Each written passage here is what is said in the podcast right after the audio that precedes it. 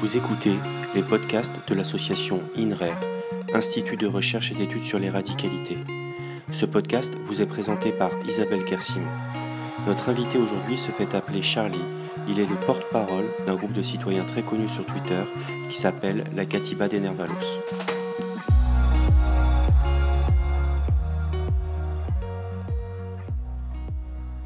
Bonjour Charlie. Vous êtes le porte-parole de la Katiba des Narvalos, la KDN, un groupe de citoyens de tous âges, catégories socio-professionnelles et confessions très connus sur Twitter et aussi euh, au-delà des réseaux sociaux pour euh, leurs actions, donc vos actions contre la propagande du groupe terroriste Daesh en ligne.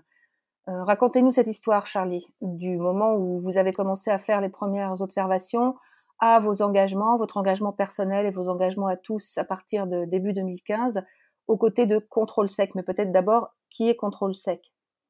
Oui, bonjour Isabelle. Alors, euh, déjà au départ, effectivement, euh, Contrôle Sec, rapidement, est un, groupe euh, parallèle au nôtre. Nous avons démarré tous en même temps.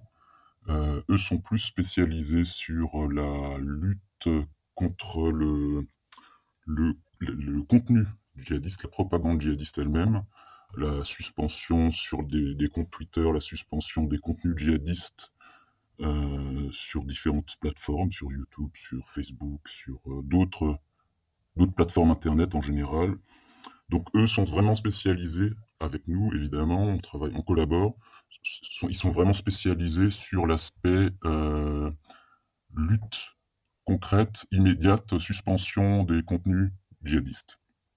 Donc Maintenant, pour reprendre un petit peu la chronologie, en fait, euh, on a tous démarré à peu près en même temps, début 2015, suite aux attentats de Charlie Hebdo. Certains étaient déjà actifs sur les réseaux sociaux avant, mais le groupe ne s'est formé qu'à partir de, des attentats de Charlie Hebdo. C'est bon. Moi, je suis arrivé sur Twitter à cette occasion-là. J'avais déjà suivi un petit peu le sujet du djihad dans les mois qui précédaient, notamment après la, promulgation du califat, la chute de Mossoul, les événements au Sinjar. Euh, donc je m'étais déjà intéressé au sujet. Autour de moi, dans ma région, il y avait aussi quelques actualités autour de jeunes qui partaient là-bas. Ça m'avait surpris, je cherchais à comprendre un petit peu. Et donc on s'est on a tous eu un petit peu la même démarche et on s'est tous retrouvés un peu par hasard euh, euh, début janvier sur, euh, sur Twitter en voyant que qu'on n'était pas les seuls en fait. D'autres réagissaient comme nous, cherchaient aussi à signaler les comptes, à suspendre, aussi à comment dire, à, mettre un contre-discours en face. Ce qu'il faut aussi voir, c'est qu'à l'époque, c'était le Far West sur Twitter. Aujourd'hui, on a du mal à, à se souvenir du, contexte de l'époque, mais à ce moment-là, les djihadistes étaient les rois des réseaux sociaux. Depuis la Syrie en direct, euh, ils postaient leurs selfies, cherchaient à recruter, entraient euh, en contact avec des jeunes, euh, aller attaquer, aller menacer d'autres. C'était, c'était vraiment la jungle. Donc, on est un petit groupe de citoyens qui s'est monté de façon totalement improvisée à ce moment-là en se disant que qu'on était nombreux à réagir de la même façon, à avoir les mêmes euh, idées globalement, les mêmes façons de faire, et que autant se regrouper, puisque en même temps nous étions aussi leur cible en même temps, puisque euh, ils étaient largement majoritaires à ce, moment-là. Avait la, djihad au niveau international représentait euh, quasiment 50 000 comptes, je crois, 50 000 comptes actifs, alors que même avec les anglo-saxons et avec euh, les Français et d'autres Européens, on était quoi quelques, centaines au maximum. Donc, euh, on s'est regroupés, histoire d'unir nos forces, d'essayer de définir des lignes communes, d'essayer de, de, de, structurer nos réponses, nos, nos actions, et de voilà d'agir simplement l'idée, c'est vraiment de pas de militer, mais d'agir concrètement. L'idéologie elle-même est, un autre champ plus difficile. Quelque part, la lutte sur le plan idéologique est quelque chose qui est nettement plus complexe face à une idéologie aussi fermée et, cohérente, fermée sur elle-même et, totalement cohérente dans son, sa façon de penser que on n'a pas le bagage pour ça. Donc, on a joué en fait euh, avec d'autres leviers, euh, par la suspension, par l'infiltration, par le renseignement, par la veille. Voilà. Ce qu'il faut aussi comprendre, c'est qu'à l'époque, les pouvoirs publics étaient, avaient l'air vraiment très démunis. Les réponses en 2015, euh, il y en avait très peu, les réponses officielles. Oui, tout à fait. C'est tout à fait vrai, oui. oui, Le djihadisme est arrivé plus tard et on était un petit peu, quelque part, précurseur, entre guillemets. Oui, c'est clair. Que ce soit à la fois dans l'engagement euh, de l'action et dans euh, la façon de, poser les choses et d'être efficace, mais on y reviendra au mois de, juin dernier, l'un d'entre vous, euh, qui était connu sous le nom de Herminator euh, sur euh, Twitter et que tout le monde appelait Mimi, mm. l'un d'entre vous bien, a disparu, a quitté ce monde, ce qui nous a tous profondément attristés. Et à l'INRER, on aimerait beaucoup lui rendre hommage à Mimi. Alors, est-ce que vous, pourriez nous parler de Mimi?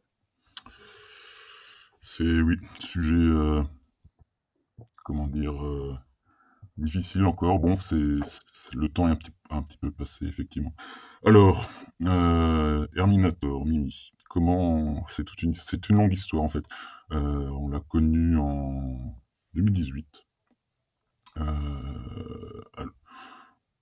déjà, on a une contrainte interne, c'est l'anonymat absolu tous en Oui, pour des raisons évidentes de, sécurité vous concernant tous les uns les autres. Oui. Voilà. Donc on ne connaît pas nos vies respectives, on ne connaît pas nos identités, on ne connaît pas nos passés. Tout marche à la confiance. Et donc Mimi, on l'a connu en 2018. Euh, il est arrivé, on va raconter quelques petites anecdotes. En fait, il est arrivé et tout de suite, on a été bluffé par ses compétences techniques. Une des premières choses, euh, alors que d'habitude on a un petit groupe d'intégration progressive au niveau technique, au niveau euh, compréhension, etc. Lui tout de suite est arrivé en disant ah bah tiens je suis rentré dans tel serveur euh, du régime syrien, voilà tiens j'ai fait tel truc, tel truc. Nous on était tout de suite assez bluffés. On, on l'a presque pris de haut, mais en réalité, oui, voilà, il était Vraiment très, doué, très doué dans son domaine. Voilà. Donc, ce qu'on a appris plus tard, c'est qu'en fait, il était ce qu'on appelle dans le milieu des hackers, il y a les, les white hats, les black hats, ceux qui utilisent leurs compétences pour euh, euh, pour le, la pour la sécurité globalement, et ceux qui utilisent leurs compétences à des fins malveillantes. Donc, clairement, lui, sa, passion, c'était clairement de faire des... Dans le jargon, on appelle ça le pen testing, test de pénétration de systèmes informatiques et, la sécurité informatique. Donc euh, c'est comme ça qu'on l'a découvert et c'est comme ça qu'on a découvert aussi de ses compétences au fur et à mesure. Il nous a beaucoup aidé aussi sur les aspects euh, euh géolocalisation, identification de profil, de profil suspect, ce genre de choses. Et au fur et à mesure, on découvrait ses compétences et surtout, il avait toujours une, une, grande discrétion. Toujours très discret, alors que d'autres dans ce milieu-là euh, sont très portés par l'ego, par le défi, etc. Lui était vraiment très discret et très efficace quand, il, quand il avait une cible, il la lâchait plus non plus. Et bon, c'était quelque, c'était vraiment de, on a partagé des très bons moments. Et son décès euh, est arrivé vraiment de façon euh, très très brutale. Je, comment dire, en cinq ans, on a la Katiba a traversé toutes sortes d'épreuves, mais j'aurais jamais imaginé qu'on ait à gérer ce genre de situation.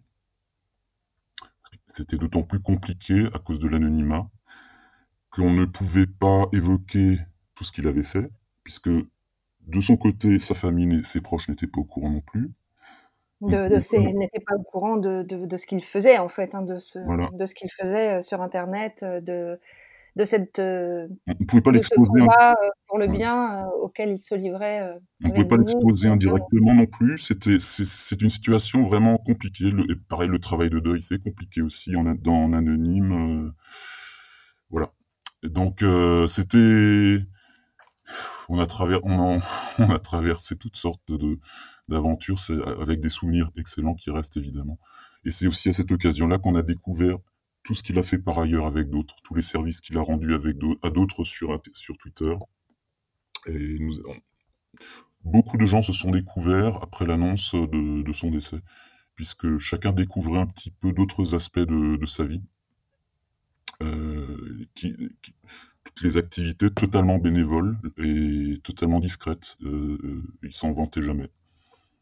Une personnalité très humble, très généreuse, euh, un humour euh, incroyable, beaucoup de tendresse en fait aussi dans son expression, même y compris euh, humoristique. Oui, les hommages ont été très très nombreux et extrêmement extrêmement émouvants. On va on va passer à la question suivante, mais merci merci à Mimi. Oui. de toujours. il restera des, des souvenirs forts dans tous les cas. Même, si c'est anonyme, ça, ça, reste des, choses qui marquent. Oui, absolument, qui sont à jamais marquées. C'est cet engagement justement dans, l'obscurité de l'anonymat, donc y compris aux yeux des proches, qui, pour des raisons toujours évidentes de sécurité, ne doivent rien connaître, euh, des activités de, contre-discours et de prévention. C'est aussi le, sujet d'un roman de l'écrivaine Anne Scott qui va paraître aux éditions Calman Levy le 19 août, qui s'appelle La grâce et les ténèbres. Alors on ne va pas euh, dévoiler euh, le contenu euh, de ce roman, mais on peut peut-être dire en quoi l'AKDN est concernée. Alors oui, alors déjà comment, comment présenter la chose? Ce qu'il faut voir, c'est qu'il s'agit vraiment d'un roman et non pas d'un docu-fiction. C'est vraiment la, Katiba qui se retrouve dans le parcours de romancé d'un jeune qui cherche sa voix, qui fait un passage euh, dans la Katiba version romancée. Derrière ça, il y a énormément de, de vraie documentation, de vrai travail, euh, mais toujours dans la trame d'un roman. En fait, c'est après presque deux ans d'échanges avec Anne, que a eu Anne a eu accès à beaucoup de choses, des choses assez inédites, euh, qu'on n'a jamais sorties euh, publiquement. Et justement, la forme du roman permet d'évoquer publiquement certaines choses qui ne pourraient pas l'être euh, dans, un dans une sorte de vrai documentaire. Donc c'est ce qu'il faut voir, c'est un roman sur un fond très solide, très documenté. Voilà. Vivement le 19 août alors. On verra. J'espère qu'il aura le succès qu'il mérite parce qu'il y a eu vraiment un gros travail derrière. Et, Anne, surtout, a, vraiment été passionnée par le. on a eu beaucoup. On a passé beaucoup de temps à échanger sur tous ces sujets pendant deux ans. Oui, bah, je pense qu'à l'INRER, on aura l'occasion de, revenir sur ce, sur ce roman. On est en août, en effet, 2020. Euh, et euh, alors, il y a des choses que vous n'avez jamais pu dire. Euh, puis, il y a des choses que nous, que nous savons, notamment euh, grâce à Mathieu Suc, journaliste excellent, le journaliste chez Mediapart, qui est un, des grands spécialistes de, de, Daesh, de l'univers de Daesh. Et nous savons, grâce à lui et aux contacts, aux divers contacts qu'il a, bien extérieurs aux réseaux sociaux en soi, que vous avez aidé à déjouer des attentats et à procéder à des arrestations j'ai envie de vous poser une question. C'est quel bilan feriez-vous de plus de cinq ans d'activisme où se mêle tout à la fois tellement d'humanité, tellement de connaissances techniques, tellement d'organisation, tellement de force morale, parce qu'il en faut pour vivre, euh, traverser tout cela euh, jour après jour euh, au contact de, de djihadistes et d'humilité? Pour moi, c'est une expérience de vie assez unique. J'ai une carrière professionnelle, j'ai fait de la gestion de projet, j'ai travaillé en équipe, etc. Mais là, c'est quelque chose d'incroyable, en fait, cette histoire depuis le début. Et jamais je n'aurais imaginé qu'on puisse aller aussi loin euh, dans ce qui était réalisé. Au départ, moi, dans ma tête, je partais pour aller trois mois, ma, priorité au départ était de sécuriser tous les gens qui, qui s'impliquaient sur ce sujet-là, parce que la sécurité à l'époque était assez, assez, assez, fragile. Donc voilà, je, me suis lancé là-dedans. Et au fur et à mesure, on s'est tous formés sur le tas. On a tous appris. On, on s'est remis en question, on a changé, on, s'est adapté. Alors moi, ce que je vois, pour moi, il y a eu un gros, le gros tournant, c'était l'attentat de Saint-Étienne du Rouvray. C'était une sorte de, de, tournant qui nous a tous marqués parce qu'il s'est déroulé quasiment sous nos yeux. On... Nous a quasiment filé entre les doigts. Ça, fera, ça fait partie d'ailleurs de. C'est dans le roman d'Anne Scott, il y a un, chapitre entier qui est consacré à cet épisode-là. Et donc pour nous, c'était un tournant parce qu'on s'est aperçu qu'il était que, que auparavant on était dans le virtuel, ça, semblait Internet, ça semblait très virtuel, faire sauter des comptes, euh, relever des, des, des, profils suspects, etc. Ça restait très virtuel. Mais là, c'est le virtuel, le gars qui était en face de nous sur Telegram, qui bascule dans le, dans, le concret, dans l'attentat. Et donc, à partir de là, on a complètement changé nos méthodes de travail, nos méthodes d'infiltration, nos méthodes de, surveillance. Et ce qui a permis, en l'espace de deux ans, de nombreuses arrestations, ce qui a permis Bon, on ne connaît pas tous les détails non plus derrière. Quelle est la part de qui nous est attribuable? Évidemment, c'est toujours les services de renseignement qui prennent la main derrière, c'est toujours les services de renseignement qui font aboutir les dossiers.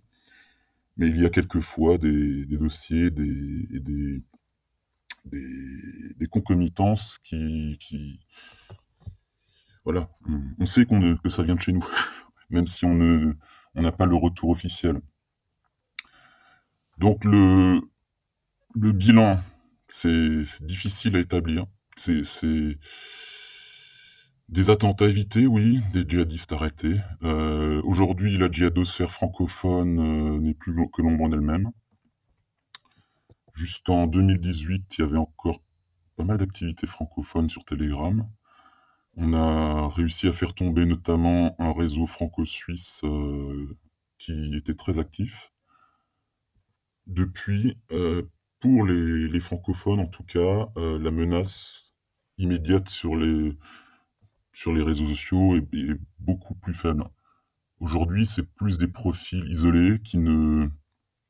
Bon, on va pas rentrer dans les débats de loup solitaire ou pas, mais de, des profils qui n'ont pas d'historique de, dans la djihadosphère, qui ont très peu de présence visible. Des gens qui passent à l'acte euh, sans même sous nos radars, on ne les a jamais croisés. Alors qu'auparavant, la plupart des attentats réussis avaient été commis par des gens qu'on a vus au moins une fois ou l'autre sur les réseaux. Donc le un bilan de tout ça, c'est une formidable expérience humaine, incroyable.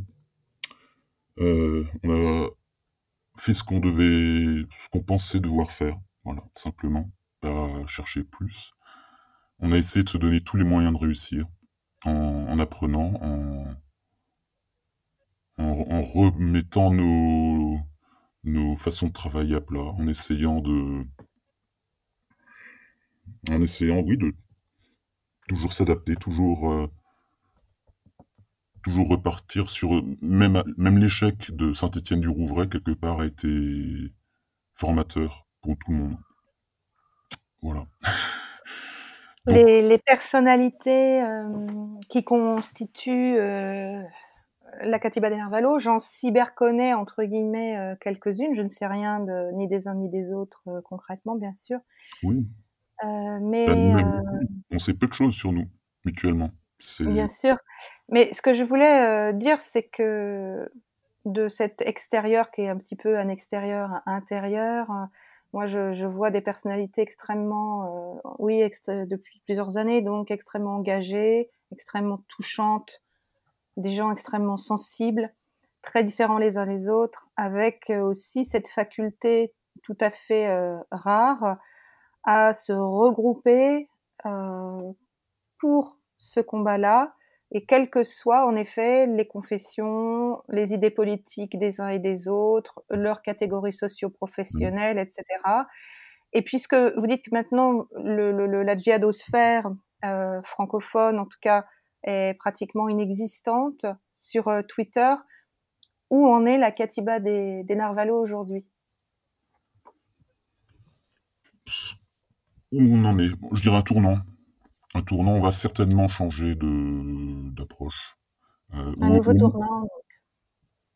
En fait, je pense qu'aujourd'hui, euh, les réseaux sociaux sont devenus, euh, c'est triste à dire, mais sont devenus un lieu essentiellement de polémique, d'attaque, de, règlement de compte.